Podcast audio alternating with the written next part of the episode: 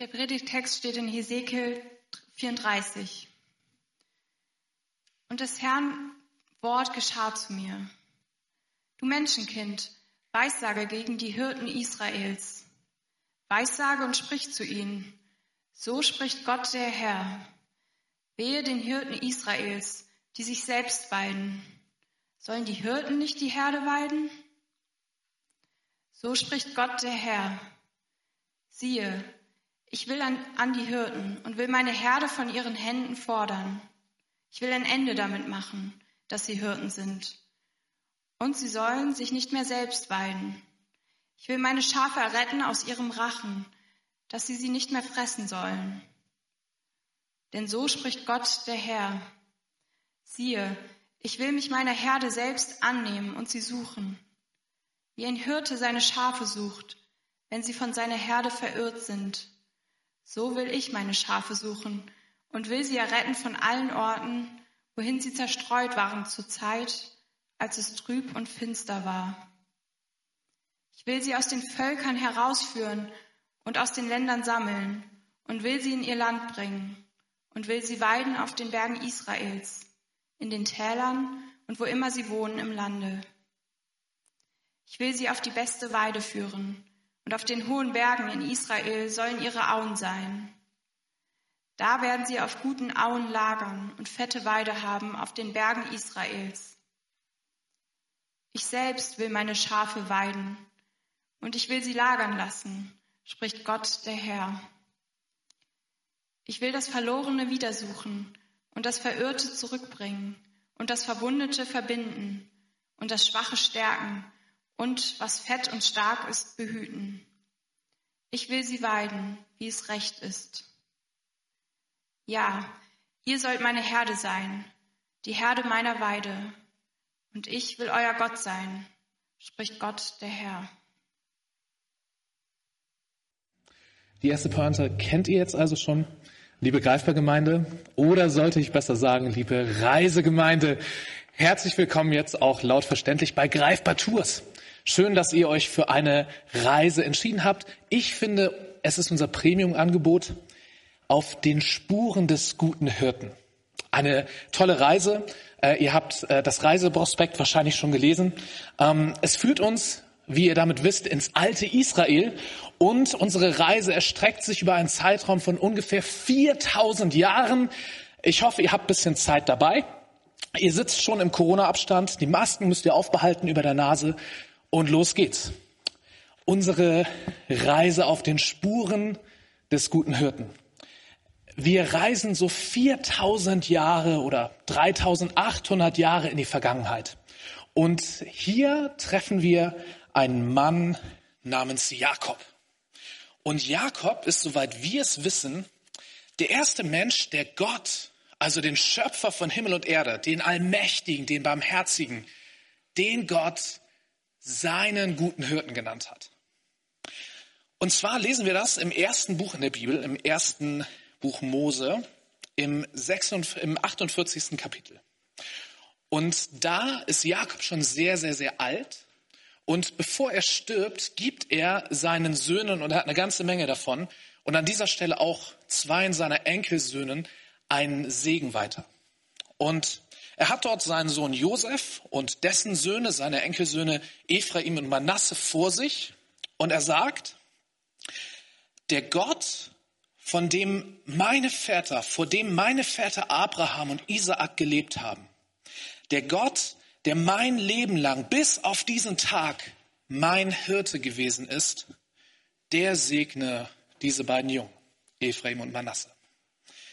Also Jakob sagt hier am Ende seines Lebens, vor so bummelig 4000 Jahren, dass Gott sein Leben lang sein Hirte gewesen ist. Also ihn geführt und geleitet hat, sich um ihn gesorgt hat. Und wenn wir uns das Leben von diesem Jakob anschauen, dann werden wir feststellen, dass sein Leben nicht immer nur leicht war. Das war nicht alles easy peasy und ganz nett und Gott hat so durch, durch gute Zeiten geführt und an den schlechten Zeiten vorbei das Leben von Jakob hat viele harte Zeiten gehabt. Und eigentlich fing es von Anfang an an. Jakob hatte schwierige Familienkonstellationen. Er hatte kein besonders gutes Verhältnis zu seinem Vater. Es gab da so eine unschöne Szene am Sterbebett seines Vaters. Da hat Jakob seinen Vater total belogen. Er hat so getan, als wäre er sein Zwillingsbruder Esau gewesen und hat sich den Segen, den Esau bekommen sollte, damit erschlichen. Ihr könnt euch vorstellen, sein Verhältnis zu seinem Zwillingsbruder war spätestens ab dem Moment auch nicht mehr so brillant. Wenn wir genau lesen, stellen wir fest, vorher war es auch nicht so gut. Und an dieser Stelle war es so schlimm, dass er Angst hatte, sein eigener Zwillingsbruder Esau würde ihn umbringen und er musste fliehen. Und er floh von zu Hause weg zum Bruder seiner Mutter. Und da hat er sich verliebt. Eigentlich eine schöne Episode, aber auch das wurde eine etwas harte Zeit. Er hat äh, mit seinem Onkel so einen Deal abgemacht. Hey, pass auf, ich arbeite sieben Jahre lang für dich und nach diesen sieben Jahren, da darf ich dann deine Tochter Rahel heiraten. Und dann arbeitet er sieben Jahre und dann kommt die Hochzeit und in oder nach der Hochzeitsnacht stellt er fest, Mensch, das ist ja gar nicht die Rahel, das ist ja ihre Schwester Lea, die wollte ich ja gar nicht. Und dann muss er noch sieben weitere Jahre heiraten, um dann die Rahel zu bekommen. Ihr merkt also durch und durch schwierige Familienkonstellationen. Es geht noch weiter, es wird nicht besser. Irgendwann kehrt er nach Hause zurück zu seinem Bruder, zu Esau, dem, vor dem er ja geflohen ist, weil er Angst hatte, Esau würde ihn töten.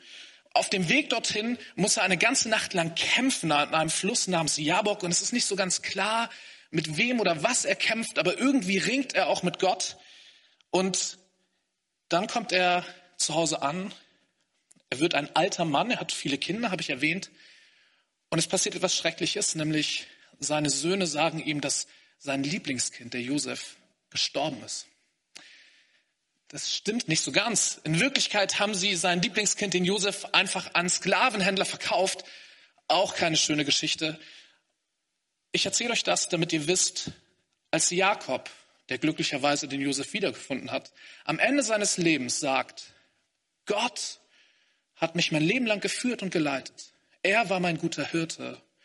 Sagt er das vor dem Hintergrund eines wirklich schweren Lebens mit vielen harten Zeiten. Und das ist kein Zufall, sondern das hängt mit diesem guten Hirten zusammen. Wenn wir Gott unseren guten Hirten nennen, dann heißt das im Kern, dass er das auch oder gerade in den harten Zeiten ist. Das können wir schon von Jakob lernen. So bummelig 4000 Jahren. Er, der Erste, der sagt, Gott, du bist mein guter Hirte. Wir reisen etwas weiter und treffen einen anderen Mann, er heißt David. Und David hat diesen Psalm 23 geschrieben, den ganz, ganz viele von uns kennen. Und in dem heißt es, der Herr ist mein Hirte, mir wird nichts mangeln. Aber sowohl wenn man sich Davids Leben anguckt, als auch den Psalm, sehen wir auch hier, Gott seinen guten Hirten zu nennen, heißt nicht, dass alles immer easy und locker läuft. Er wird mich auf einer grünen Aue weiden und führt mich zu frischem Wasser. Er erquickt meine Seele. Er führt mich auf rechter Straße wegen seines Namens. Und wenn ich auch finster, äh, wenn ich auch im finsteren Tal wandere, fürchte ich kein Unglück. Denn du bist bei mir, dein Stecken und Stab trösten mich. Du bereitest vor mir einen Tisch im Angesicht meiner Feinde. Du salbst mein Haupt mit Öl und schenkst mir voll ein. Gutes und Barmherzigkeit werden mir folgen mein Leben lang. Und ich werde im Haus des Herrn bleiben, immer da, für immer. Schon in diesem Gedicht, in diesem Lied, in diesem Psalm wird es deutlich, dass Gott der gute Hirte ist und mich führt und leitet und Gutes und Barmherzigkeit alle Zeit für mich hat, heißt nicht, dass es nicht auch finstere Täler gäbe oder einem Angesicht von Feinden sein. Und so war ehrlich gesagt auch das Leben von diesem David. David begann als Hirtenjunge, dieses Bild ist ihm also vertraut, und hat schon als Hirtenjunge diese Schlafe, Schafe, die er, äh, die er gehütet hat, verteidigen müssen gegen Löwen. Der hat gegen Löwen kämpfen müssen, um seinen Job als Kind oder Jugendlicher auszufüllen. Dann gab es so eine Episode, wo er gegen einen Riesen gekämpft hat. So einen richtig großen, starken Krieger Goliath. Und wo er wusste, hey, aus eigener Kraft kann ich das nicht. Hier brauche ich den guten Hirten, der, der mich führt und leitet. Hier brauche ich einen Sieg von Gott her. Und im Gottvertrauen und nicht im Selbstvertrauen kämpft er gegen diesen Goliath und gewinnt. Er kommt an den Hof von dem damaligen König Saul. Und er spielt dort Harfe und er ist irgendwie durch diesen Sieg über Goliath auch zu einer Art Held geworden. Aber auch da läuft nicht alles gut. Saul wirft mit einem Speer nach David und will David umbringen.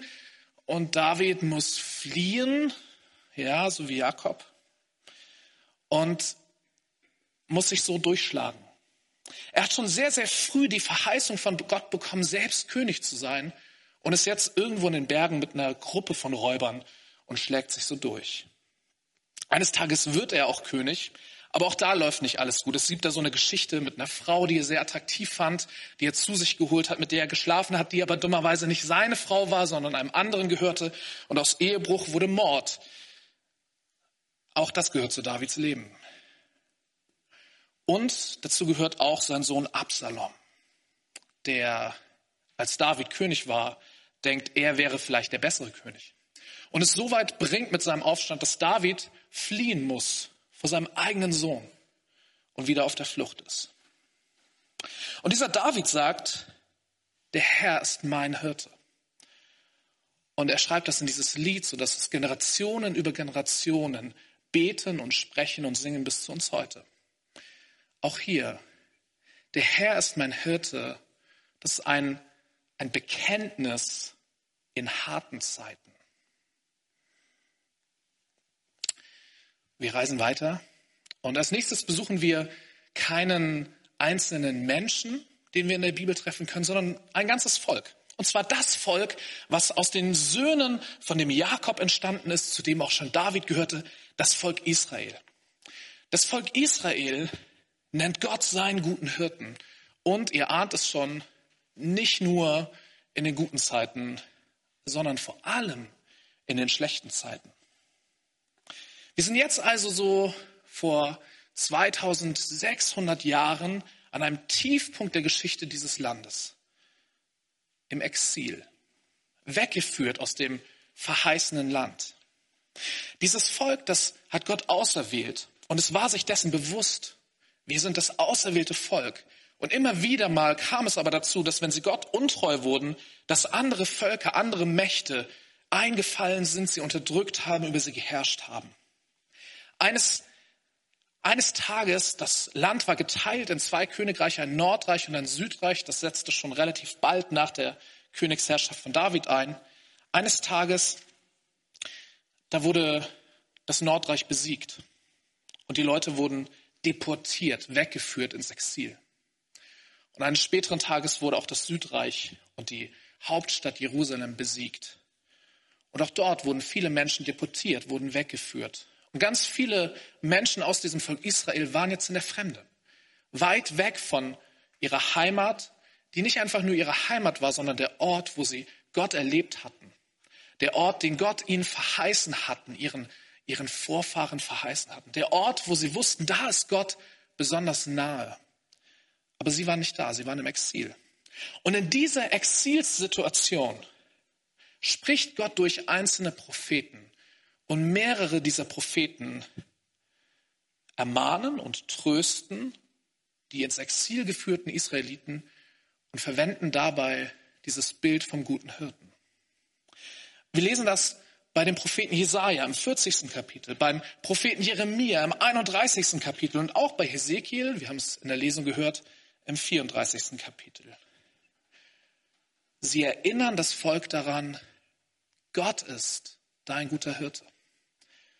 In den dunkelsten Stunden, in den härtesten Zeiten erklingt dieser Ruf, Gott, du bist der gute Hirte. In Hesekiel, wir haben es eben gehört, klingt es zum Beispiel so. Wie ein Hirte seine Her seiner Herde nachgeht am Tag, an dem er mitten unter seinen verirrten Schafen ist, so will ich meinen Schafen nachgehen und will sie von allen Orten erretten, wohin sie zerstreut waren zur Zeit, als es trüb und finster war. Gott verspricht durch diesen Mund des Propheten hindurch, ich kümmere mich um euch wie ein guter Hirte, als euer guter Hirte. Ich führe euch verlorenen Schafe wieder zurück. Ich finde, finde euch. Bei Hesekiel, da sind noch in diesem Hirtenbild einige Ankündigungen, ein paar Verse später. Hesekiel kündigt an, dass Gott, dieser gute Hirte, selbst kommen wird. Und so heißt es in Kapitel 34, Vers 23, und ich will ihnen einen einzigen Hirten geben, der sie weiden soll, nämlich meinen Knecht David. Der wird sie weiden und soll ihr Hirte sein. Hesekiel verheißt hier etwas, was sich mit Jesus erfüllen wird. Er kündigt etwas an, was in Jesus Wirklichkeit wird, nämlich, dass der gute Hirte kommt. Er nennt ihn hier den, den Knecht David. Er wird wie David ein König sein. Er wird aus der Nachkommenschaftslinie von David stammen. Und so ist Jesus ein König, der als guter Hirte kommt. Kurz darauf, in Kapitel 37, da heißt es, und mein Knecht David soll ihr König sein. Und sie sollen alle einen Hirten haben. Und sie werden nach meinen Rechten leben und meine Gebote halten und danach tun. Auch da kündigt Hesekiel an, dass dieser gute Hirte kommen wird. Er wird kommen auf diese Welt zu uns. Und dahin führt uns diese Reise. So vor 2000 Jahren zu dieser Station hier, wo der gute Hirte sein Gesicht zeigt. In Jesus. Und wir haben es eben auch in der Lesung gehört. Jesus nennt sich selbst den guten Hirten. Jesus ist der, der von den Propheten angekündigt ist. Jesus ist dieser Gott mit uns, Gott, der zu uns kommt. Jesus ist der gute Hirte, der kommt. Und Jesus sagt von sich selbst, ich bin der gute Hirte. Der gute Hirte lässt sein Leben für die Schafe. Ich bin der gute Hirte und kenne die meinen und die meinen kennen mich, wie mich der Vater kennt und ich den Vater kenne. Ich lasse mein Leben für die Schafe. Jesus ist der gute Hirte.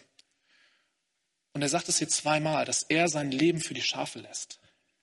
Der gute Hirte ist nicht nur ein Bild für uns in unseren harten Zeiten. Nein, es geht hier auch um eine echt harte Zeit, um die härteste aller harten Zeiten des guten Hirten.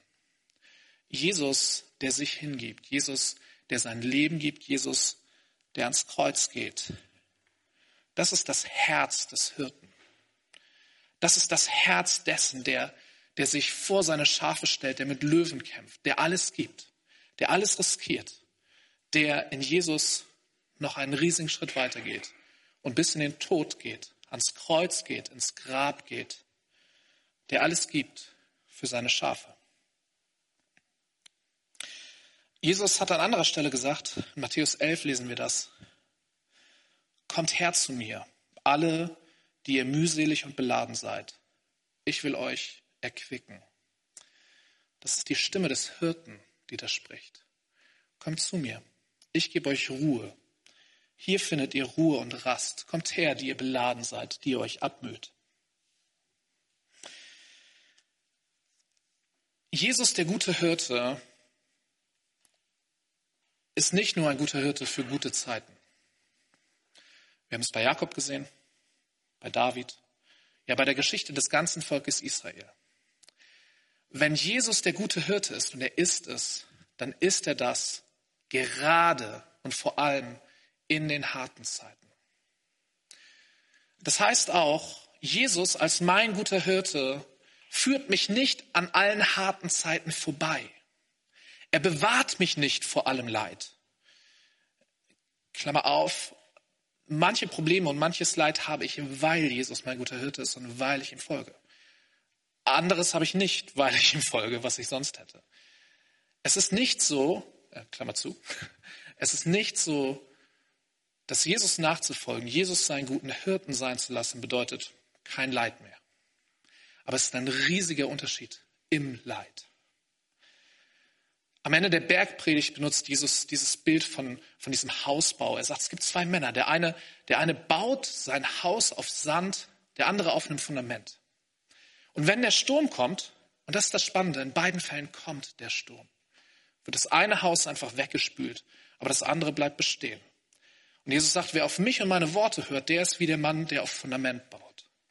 Das heißt, Jesus sagt, wenn du auf mich hörst, wenn du mich deinen guten Hirten sein lässt, heißt es nicht, dass keine Probleme kommen, dass keine Stürme kommen, dass kein Leid kommt, dass keine harten Zeiten kommen. Das heißt es nicht. Es wird kommen. Aber dein Leben wird Bestand haben. Es ist ein Unterschied im Leid, ob ich mich dem hilflos ausgesetzt fühle und hin und her geworfen werde und völlig hilflos fühle, oder ob ich im selben Leid, die äußeren Umstände können genau dieselben sein, die Stimme meines Hirten höre und weiß, Jesus, du bist da. Und sagen kann, auch trotzig sagen kann, Jesus, du bist doch mein guter Hirte. Es ist ein Unterschied im Leid. Unsere Reise macht jetzt einen großen Sprung. Wir sind eigentlich mit dem, was ich eben gesagt habe, schon so im Hier und Jetzt fast wieder angekommen. Aber ich möchte noch einen letzten Zwischenstopp mit euch machen, so vor ungefähr acht Jahren, acht, achteinhalb Jahren. Und ich möchte euch erzählen, an welcher Stelle in meinem Leben Jesus für mich als guter Hirte ganz, ganz bewusst wurde. Wo ich zu ihm ganz persönlich als meinen guten Hirten gefunden habe. Und das ist meine, eine meiner Leidgeschichten, eine meiner harten Zeiten. Und wenn wir ehrlich sind, dann ist Leid total unfair verteilt. Es ist nicht so, dass jeder gleich viel Leid bekommt sondern es gibt, das wirst du wahrscheinlich in deinem Umfeld sehen, vielleicht an dir selbst sehen, es gibt Menschen, die, die bekommen immer noch eins drauf und es gibt Menschen, die scheinen ziemlich verschont vom Leid. Und insgesamt würde ich sagen, ich bin, und dafür bin ich dankbar, meistens ziemlich verschont geblieben. Und ich habe andere Freunde von mir, wo ich denke, wow, warum kommt da jetzt noch ein Schicksalsschlag? Und ich habe keine Antwort dafür. Und, und man muss vielleicht auch sagen, dass, dass wir Leid ja verschieden stark aufnehmen. Das, der Fachbegriff ist Resilienz. Äh, Resilienz bedeutet eigentlich sowas wie, ähm, also wenn ich zum Beispiel eine sehr, sehr schwere Krankheit habe, wo ich wo mein Körper mir signalisiert, hey, du darfst jetzt nichts machen, du musst einfach ruhig im Bett liegen bleiben, wahrscheinlich eine Woche lang, dann ist es vorbei, ähm, kann meine Frau dieselbe Krankheit haben und sagen, ach, ist ja nur ein kleiner Schnupfen, äh, ja klar, ich gehe mit den Kindern raus. Ne? Also so eine harte Männerkrankheit, Erkältung oder so. Ähm, meine Frau ist resilient, ich nicht in diesem Beispiel. Also was ich sagen will, ist, Leid ist sehr ungleich verteilt und, und wir nehmen Leid auch verschieden wahr und, und äh, leiden verschieden stark wahrscheinlich unter denselben Dingen. Ich bin insgesamt von Leid ziemlich verschont geblieben und ähm, vielleicht deswegen hat mich, hat mich damals vor acht Jahren eine Sache ja besonders hart getroffen, weil es auch so plötzlich kam. Ich weiß es nicht. Keine Ahnung, wie resilient ich bin oder nicht. Aber ich bin aus Hamburg weggezogen. Ich komme aus Hamburg eigentlich. Ich habe da bei meinen Eltern zuerst gelebt, so wie das die meisten Kinder tun, und bin dann irgendwann ausgezogen, bin aber in Hamburg geblieben und bin dann weggezogen. 200 Kilometer, also eine halbe Weltreise, weiß ich, ähm, an die Bibelschule und Ausbildungsstätte, wo meine Frau ihre, äh, ihre Ausbildung gemacht hat. Und ähm, da habe ich dann gelebt, ein Jahr mit. Da, danach sind wir hier nach Greifswald gekommen. Und es war so das erste Mal, dass ich halt irgendwie weit von zu Hause weg war. Ähm, und ich weiß noch, wie an einem Donnerstagabend ähm, mich meine Mama angerufen hat und dann irgendwie geschrieben hat, hey, ist dringend, ruf mal zurück. Und mir erzählt hat, dass äh, mein Papa im Krankenhaus liegt. Und dass mein Papa ähm, Leukämie hat, also äh, Blutkrebs. Und das war ein ziemlicher Schlag für mich. Das kam aus heiterem Himmel, wie das bei solchen Diagnosen häufig ist. Ähm, und hat mich irgendwie voll, ja, voll umgehauen. Ähm, vielleicht gerade, weil ich nicht zu Hause war die Ausbildungsstätte meiner Frau ist, ist eine, eine Bibelschule. Ähm, sie hat eine theologische und eine pädagogische Ausbildung. Und freitags morgens gab es immer eine Andacht mit Abendmahl. Und ähm, da sind wir am nächsten Morgen halt wie immer hin. Ähm, und da wurde ein Lied gespielt. Ähm, und in diesem Lied, während dieses Liedes ist was, was an mir passiert. Äh, du bist mein wunderbarer Hirt. Also Psalm 23 von dem David äh, vertont. Und wir haben dieses Lied gesungen und ich, ich konnte ehrlich gesagt nicht richtig mitsingen, aber also ich meine, ich habe meine Lippen bewegt, aber es kam nichts raus, weil ich so geweint habe. Weil mir einfach die Tränen kamen. Und es war eine Mischung aus der Trauer und der Angst, aber auch dieser, dieser Erkenntnis, dass, dass Gott wirklich mein guter Hirte ist. Und da steckte so viel Trost drin und so viel Halt. Und ich wusste, dass es war. Ja, Jesus, du bist mein guter Hirte. Und ich habe in diesem Lied gebetet, bitte lass meinen Papa nicht sterben. Und gleichzeitig wusste ich, egal was passiert, ob mein Papa überlebt oder nicht, es ist wahr. Er ist mein guter Hirte und er wird mich da durchtragen. Das ist eine ganz komische Mischung aus Trauer, Angst, Verzweiflung, Hoffnung, Trost, Trotz, Vertrauen. Ich glaube, ich war in meinem Leben nie näher an Jesus und an Gott als gutem Hirten dran als in diesem Moment. Und das ist auch schon das Wichtigste, was ich euch erzählen will. Viele von euch werden sich fragen, wie ist es mit meinem Papa weitergegangen? Und ich erzähle euch das auch, aber das ist nicht die Pointe. Mein Papa hat überlebt. Und ich weiß, dass viele dieser Geschichten anders ausgehen. Und Jesus ist mein guter Hirte, nicht weil mein Papa überlebt hat. Weil dann hätte ich das erst danach sagen können. Dann hätte ich erst danach sagen können, okay, Halleluja, mein Papa hat überlebt, er ist jetzt wieder halbwegs gesund. Jesus, du bist mein guter Hirte. Aber nicht da habe ich den Hirten kennengelernt, sondern am Tiefpunkt, an diesem Morgen nach, nach dem Abend dieser schrecklichen Nachricht. In meiner harten Zeit. Und durch diese Zeit, das hat natürlich mehrere Monate gedauert, bis wir zu diesem Halleluja-Moment kamen. Und ich weiß, es hätte anders ausgehen können. In dieser harten Zeit hat er mich getragen. Er, der gute Hirte.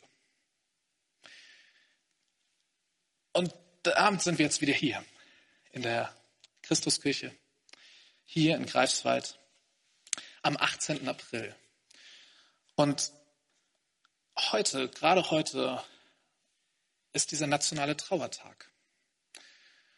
Wir gedenken heute all den Menschen in unserem Land, die an dem Coronavirus gestorben sind. Fast 80.000 bisher. Ganz viel Leid. Und ja nicht nur für die, die einen Menschen verloren haben. Nicht nur für die, die schwer an diesem Virus erkrankt sind und gerade um ihr Leben kämpfen und deren Angehörige und Freunde, sondern eine harte Zeit ja für uns alle, die wir unter harten Einschränkungen leiden. Und ich möchte dich fragen, ist das gerade für dich eine harte Zeit? Und ich meine es nicht rhetorisch. Und ich weiß, es gibt neben Corona ganz viele andere Dinge, ähm, die das Leben schön machen können, die das Leben aber auch zu einer harten Zeit machen können. Bist du gerade in einer harten Zeit? Wenn das so ist, dann ist das jetzt der Moment für den guten Hirten. Dann ist das jetzt der Moment für die Stimme des guten Hirten, der sagt, komm her zu mir. Komm her zu mir, wenn du mühselig und beladen bist. Ich will dich erquicken. Ich will dir Ruhe geben. Jesus verspricht kein sofortiges Ende vom Leid. Er verspricht nicht, wenn du ihn seinen guten Hirten sein lässt, dass er dich um alle harten Zeiten herumführt. Aber er verspricht dir, dass er dich durch diese Zeiten hindurchführt, dass er bei dir ist. In Johannes 10, wo Jesus sagt, ich bin der gute Hirte, sagt er, die meinen kennen meine Stimme, sie hören meine Stimme.